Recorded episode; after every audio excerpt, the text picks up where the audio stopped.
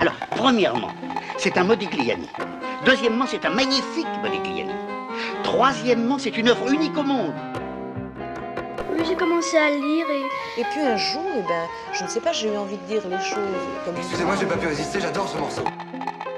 Je l'ai vu en film et puis j'ai voulu me rendre compte si c'était vraiment la vérité.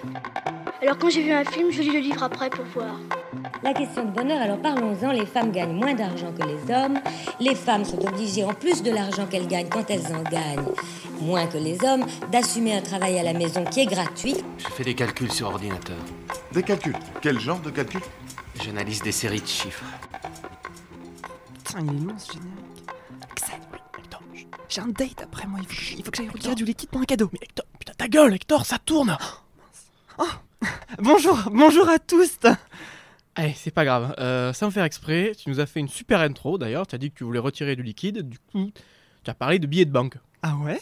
Moi? Une super intro? Mais oui, oui, oui, je te rappelle que le sujet de la saison, c'est la gauche et la droite. Du coup, on va essayer de parler de phénomènes chimiques et physiques qui impliquent la droite et la gauche. Ah, Bah oui, bien sûr. Voilà, donc du coup, tu sais de quoi je vais parler là maintenant. Euh. Oui Ouais, bah vas-y, dis- dis-nous. Ouais, bon bah. Ouais, bah ça, ah, ça va, rien bossé avant de venir, tout le monde a compris. Bah non, mais enfin, euh, tu sais très bien que je me débrouille très bien en impro. Ouais, c'est ça. Allez, donc on en est à quel épisode alors? Bah, le premier, non, The Best of All Ouais, ça, bien tenté. Mais non. Vous écoutez le deuxième épisode de la première saison du podcast Parallax qui s'intitule Voyage au centre de la matière. Lui, c'est Axel, le Respo Chimie? Bon, oui, et l'autre, c'est Hector qui a la prétention de vous parler de physique. Du coup, tu voulais parler de billets de banque, c'est ça? Oui, oui, c'est ça. Je voulais parler de billets de banque. Parce qu'un truc qui serait génial et qu'on a tous et toutes au moins une fois rêvé de pouvoir faire, c'est de photocopier des billets violets pour pouvoir se payer cash une villa en Corse au bord de la mer, ou encore pour inviter son date ailleurs qu'au Géladal de Porte de Clichy. Pas vrai, Hector? Bah oui. Bah malheureusement, c'est pas possible. Ça, c'est en partie la faute d'une classe de matériaux bien particuliers, les cristaux liquides. Mmh. Vous avez peut-être remarqué, si vous brassez un max, que le chiffre 50 en bas du billet de 50 euros change de couleur selon l'angle auquel on regarde le billet.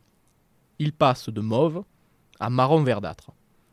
C'est parce que le chiffre est écrit avec une encre contenant des cristaux liquides, qui interagissent avec une propriété de la lumière visible à laquelle nos yeux ne sont pas directement sensibles, qui s'appelle la polarisation. Ah mais oui, mais, mais ça je connais Et d'ailleurs, il y a plein de phénomènes chimiques et physiques qui vont être différents si la polarisation est droite ou gauche.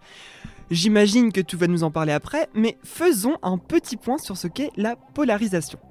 Imagine que t'es au cinéma, pop-up, tout ça, machin. Euh, tu comprends pas trop pourquoi toutes les images sont floues là Genre, qui fait un film flou? Bon, t'es juste un peu stupide, tes lunettes 3D sont restées dans ta poche. Bon, tu es en film, bam, tu vois plus flou. En plus, tout est en 3D. Pourquoi? Ah, je sais pas, une illusion d'optique? Yes, darling Les lunettes 3D jouent un tour de passe-passe à ton cerveau. En effet, le verre droit et le verre gauche sont différents. Ce qui fait que chaque œil voit quelque chose de différent et ça fait bugger ton cerveau. Tu vois donc en 3D. Mais alors, comment on fait pour que chaque œil voit quelque chose de différent? Bah, j'imagine euh, qu'on joue avec la polarisation. Mais oui, c'est ça. Et il faut que tu imagines la polarisation comme une flèche qui pointe dans une direction et qui se déplace avec la lumière. Et il y a des matériaux qu'on appelle polariseurs qui ne transmettent la lumière uniquement quand la flèche pointe dans une certaine direction.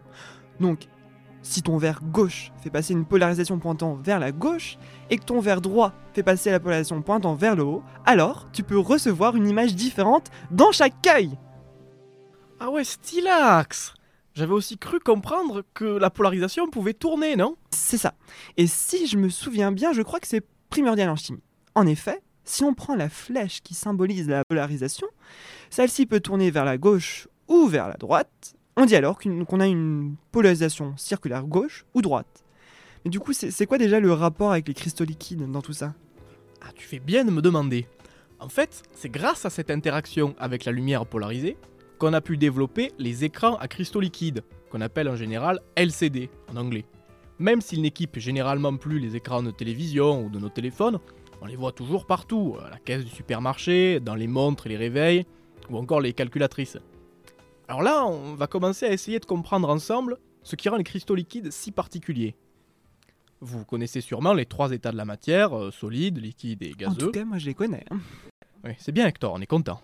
Eh bien, le cristal liquide, c'est un autre état de la matière, autre que solide, liquide et gazeux, qui est à mi-chemin entre un liquide et un cristal qui est solide.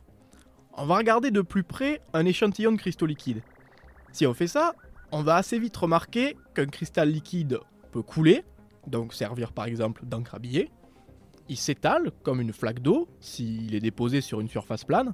Donc à première vue, aucune différence avec un liquide normal. Pour comprendre vraiment ce qui confère aux cristaux liquides leur pouvoir physico-chimique, il va nous falloir quitter le monde des humains pour descendre vers celui des molécules. On va parler d'ordre à courte distance, d'orientation et de chiralité. De qui? Et de chiralité. Mais, mais c'est qui ça? Non, non, la, la chiralité. Bon, allez, c'est pas grave. Euh, petit cachet pas du tout suspect que j'ai synthétisé ce matin dans mon 12 mètres carrés avant de venir. Et tu en sauras plus? Mais il fait quoi ton, ton cachet là? Tu me veux du mal, c'est ça? Non, mais non, pas du tout. Euh, comment je peux te faire comprendre? Tu vois euh, Arthur et les Minimoys? Ouais. Euh, Alice au pays des Mhm. merveilles? Bah, Chérie, j'ai rétréci les gosses? Mhm. Tu vois pas le point commun? Bah, des enfants qui se font maltraiter, oui, pourquoi? Quoi? Non, oui. euh, non, c'est pas. Oui, bon, si, mais c'est pas grave. C'est pas le sujet. Le point commun que- auquel je pensais, c'est que dans les trois films, il y a des gens qui ré... qui rétrécissent. Ah bah. Qui rétrécissent. qui Bah oui, évidemment. Oui, eh oui. C'était dans le titre. Bah oui, bien sûr, tu me prends pour qui? Voilà, voilà. Du coup, euh, ma pilule magique va nous permettre de rétrécir pour aller à la découverte de la chiralité. Incroyable. Pour ça, il faudra que nous allions observer ce billet de banque, justement, à l'échelle du nanomètre, ce qui fait à peu près euh, un milliardième de mètre. Allez, tu, tu m'as convaincu. Allez, let's go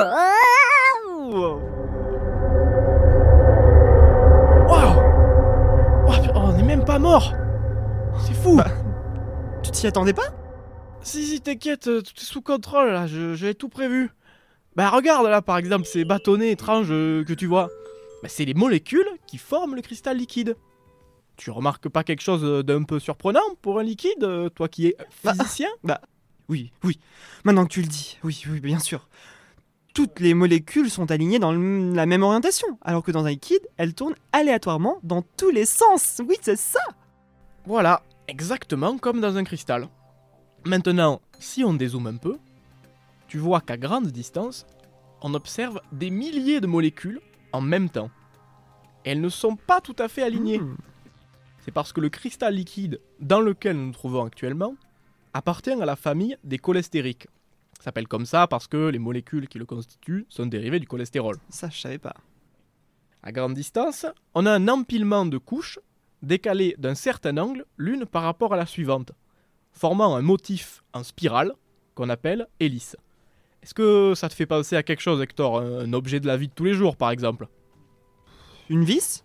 C'est ça, bingo Cette hélice, c'est exactement la même chose qu'une vis, ou qu'un pot de confiture.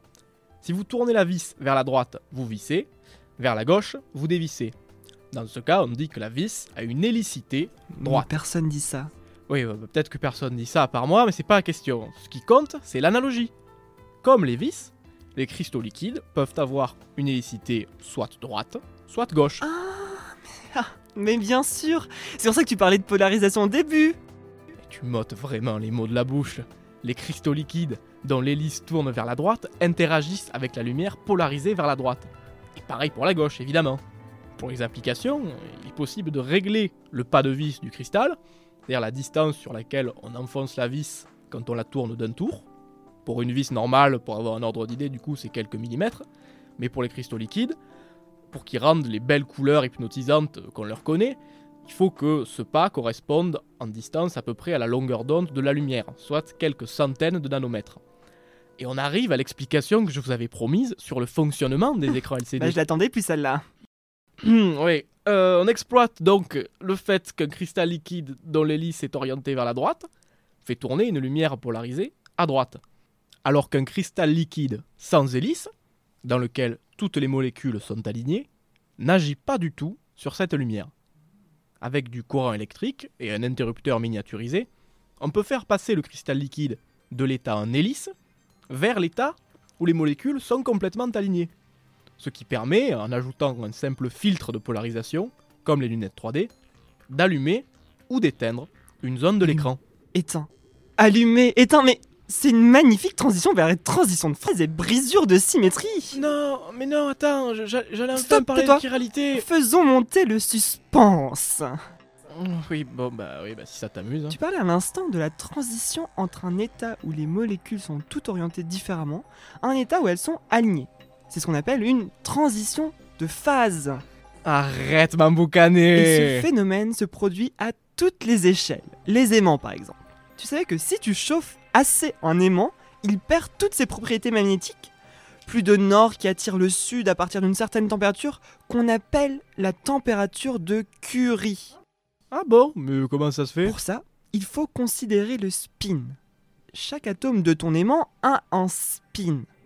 Tu peux Oh. t'imaginer que pour chaque atome, tu as une flèche qui pointe dans une certaine direction. J'imagine que pour changer, on va dire que la flèche peut pointer soit vers la gauche, soit vers la droite. Oui, on va simplifier un peu comme ça le problème. En général, les spins préfèrent être alignés. C'est pour ça qu'à basse température, les spins vont tous être orientés vers la gauche ou vers la droite. Et l'amant, euh, enfin euh, l'aimant, va bien être magnétisé. Par contre, si on augmente petit à petit la température, il va y avoir un moment où les spins vont commencer à s'agiter car on leur donne assez d'énergie et ils ne vont plus être alignés le passage de l'état aligné à pas aligné est très abrupt et se fait toujours à la même température, la température de Curie. Mais tu sais que ça me fait penser aux cristaux liquides Parce que quand on les chauffe, ils s'agitent eux aussi de plus en plus jusqu'à redevenir euh, des liquides tout court. Mais si on refroidit les aimants en partant de l'état désordonné, comment on sait si les spins vont pointer vers la gauche ou vers la droite dans l'état ordonné? Eh bien, justement, on ne peut pas savoir à l'avance. C'est ce qu'on appelle une brisure de symétrie. Le système va choisir de s'aligner soit vers la gauche, soit vers la droite, et ça, on ne peut pas le prédire. La symétrie droite-gauche est brisée parce qu'on est obligé de privilégier une des deux directions. Choisir ou ne pas choisir Telle est la question. Bon allez, maintenant on va enfin parler de chiralité. Qui Ouais bon, ouais, tu commences un peu à m'escagasser avec tes blagues de Oh balle. hein. pardon, j'avais du mal avec le second degré, moi. Ouais, ça fait le mariole. Bon, j'en étais où déjà? Allez, la chiralité. Alors, qu'est-ce que c'est? Pour le comprendre, vous allez regarder vos mains. Qu'est-ce que vous Euh, voyez? Un magnifique vernis à ongles bleu électrique assorti à mon haut, oui, oui, oui. Super, super intéressant. Mais à part ça, euh, essaye de les mettre face à face par exemple. Euh, Est-ce qu'elles se complètent bien? Mm, Oui, je crois que c'est un match. Voilà, comme tu dis, c'est parce que ta main droite est le symétrique de ta main gauche dans un miroir. Maintenant, essaye de les superposer l'une sur l'autre, les deux pommes vers le bas par exemple. Ah, non, non, non, non, là le feeling n'est plus là. Gros mismatch. hein. Oui, j'ai répété à ce que tu as dit, mais il me semble que tu as saisi l'idée. Tes mains ne sont pas superposables. On dit qu'elles sont chirales. Le mot vient d'ailleurs du grec kir, qui signifie. Ouais, main. ouais, pourquoi tu nous racontes tout ça là? J'y viens justement. Euh, la chiralité joue un rôle extrêmement important en chimie, car exactement comme nos mains, certaines molécules peuvent être chirales si elles ne sont pas superposables à leur image symétrique dans un miroir. Par exemple, dans les cristaux liquides. Encore Ils sont en train de me liquéfier de mes neurones, tes cristaux là Oui, ok, euh, promis, c'est la dernière fois que j'en parle, mais je te jure, ça vaut le coup, parce que, en fait, la fameuse structure analyse dont on a beaucoup parlé, elle émerge justement parce que les molécules qui constituent le cristal liquide sont des molécules chirales. Exactement comme pour l'hélicité gauche et droite, on peut définir une chiralité gauche et une chiralité droite. Alors pour ça, plusieurs conventions existent. Celle qui est généralement admise a été élaborée pour la conférence de Burgenstock. Bon, attends, non, 1960. je t'arrête tout de suite, on s'en tape. Mais- Bah non, mais c'est hyper Non, intéressant. on s'en parce- tape. Ok, ok. J'ai pas le temps. Bon, euh, ben, j'en reste à l'essentiel alors. La chiralité d'une molécule, c'est une propriété subtile, euh, presque invisible en fait. Et la raison pour ça est pas si difficile à comprendre. En chimie, on sépare les molécules entre elles en fonction de leurs propriétés, leur poids moléculaire, euh, les solvants dans lesquels on peut les dissoudre ou non, les autres molécules avec lesquelles elles réagissent. Le problème, c'est que la version gauche et la version droite d'une molécule chirale ont exactement les mêmes propriétés et les mêmes fonctions. Comme la main gauche et la main droite finalement. Tout à fait Hector En fait, c'est même une super analogie que tu me donnes là pour ce que je m'apprêtais à expliquer. Pour attraper ton téléphone ou soulever de lourdes charges de fonte ah à la ça salle. pas moi. si, si, si, si, bientôt. Tu peux utiliser de manière équivalente ta main gauche ou ta main droite. Les deux ont les mêmes propriétés vis-à-vis de ces objets. Par contre, si tu essayes d'enfiler un gant prévu pour la main droite à ta main, à ta main Ah gauche, ça, ça, j'ai souvent essayé, mais ça n'a jamais marché malheureusement. Effectivement, c'est parce que les gants aussi sont chiro. Il existe une version gauche du gant qui va sur votre main gauche et une version droite pour votre main droite. J'aurais aussi pu prendre l'exemple des chaussures.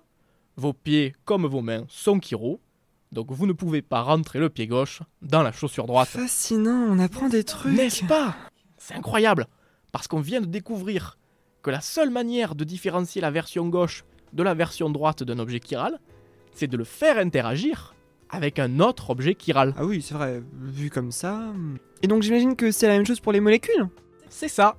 Une molécule chirale gauche réagira exactement par le même mécanisme et à la même vitesse que sa version droite avec n'importe quelle molécule non chirale.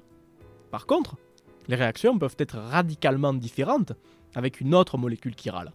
Dramatiquement différente. même. Oula, qu'est-ce qui se passe là? Le bout de. Il est complètement down là Oui, c'est parce que je m'apprête à raconter une histoire un peu sombre. Celle de la thalidomide, bien connue des chimistes organiciens et des pharmacologues. J'entends déjà.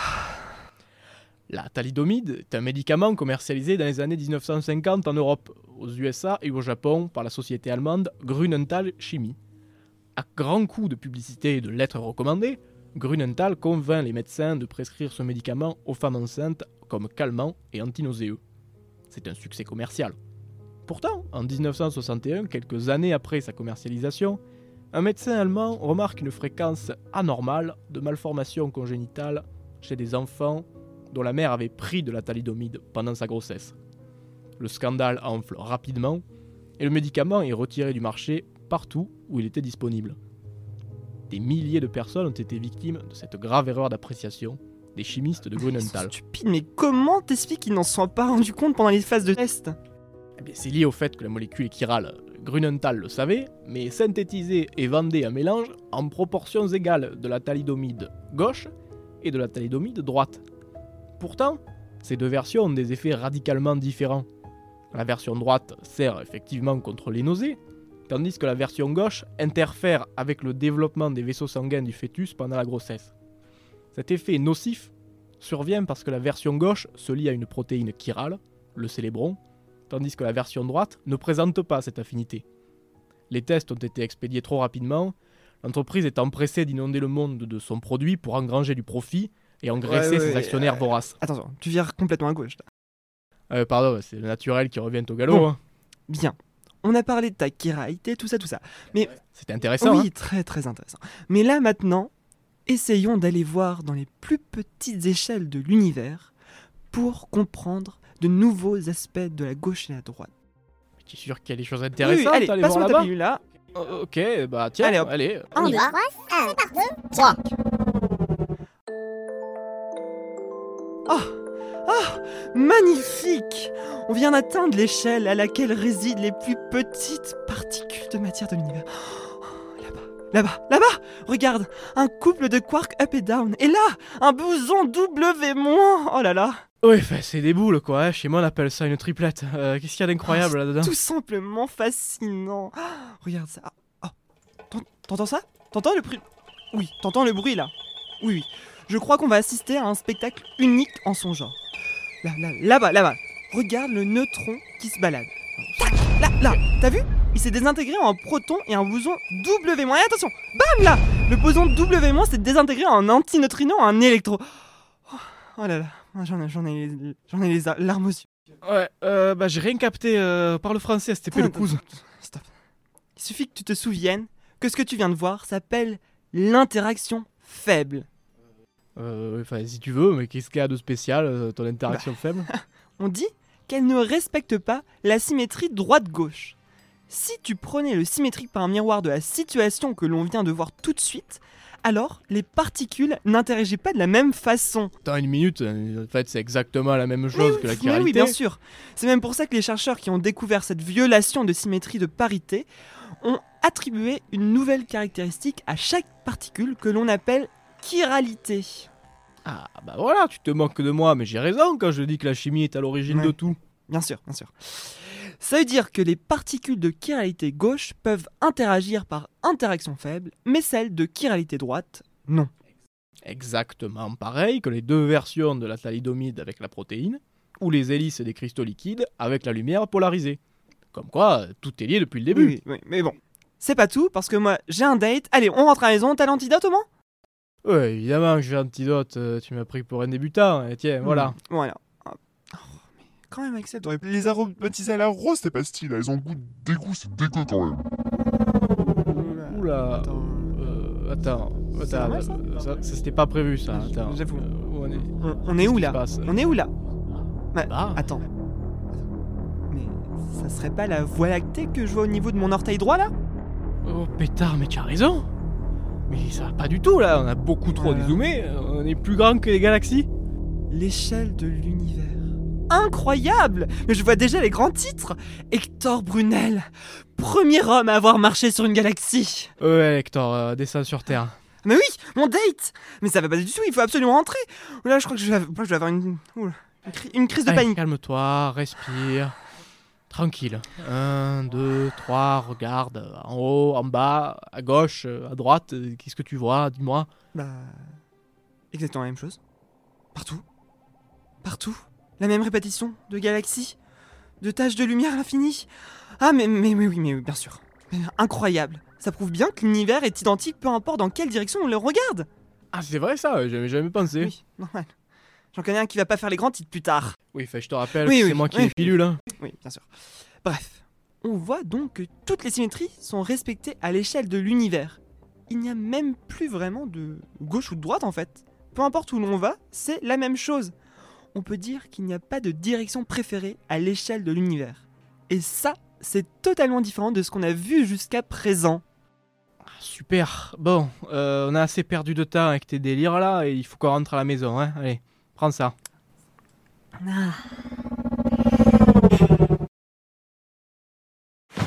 Ah Enfin de retour Ouais, au studio. Désolé, là, j'ai pas le temps de dire au revoir ou quoi que ce soit. Euh, je te laisse, je suis très en retard. Bye. Quoi? Non, attends, Hector Mais reviens, t'as pas rempli nos obligations contractuelles Ah putain, il s'est barré. Bon, ben, je vais devoir tout faire tout seul, hein, comme d'habitude. Euh, si cet épisode euh, vous a plu, je vous invite à vous abonner au podcast, à le partager à votre famille et à vos amis, et bien sûr à nous suivre sur nos réseaux sociaux, sur Instagram, Parallax le podcast, notre Twitter, ParallaxENS, et on vous dit à dans deux semaines pour un nouvel épisode avec Esteban et Mathieu pour poursuivre cette belle saison de Parallax sur la gauche et la droite. Alors, premièrement, c'est un Modigliani. Deuxièmement, c'est un magnifique Modigliani. Troisièmement, c'est une œuvre unique au monde. J'ai commencé à lire et Et puis un jour, eh ben, je ne sais pas, j'ai eu envie de dire les choses comme Excusez-moi, j'ai pas pu résister, j'adore ce morceau. je l'ai vu en film et puis j'ai voulu me rendre compte si c'était vraiment la vérité. Alors quand j'ai vu un film, je lis le livre après pour voir. La question de bonheur, alors parlons-en, les femmes gagnent moins d'argent que les hommes. Les femmes sont obligées, en plus de l'argent qu'elles gagnent quand elles en gagnent, moins que les hommes, d'assumer un travail à la maison qui est gratuit. Je fais des calculs sur ordinateur. Des calculs. Quel genre de calcul? J'analyse des séries de chiffres.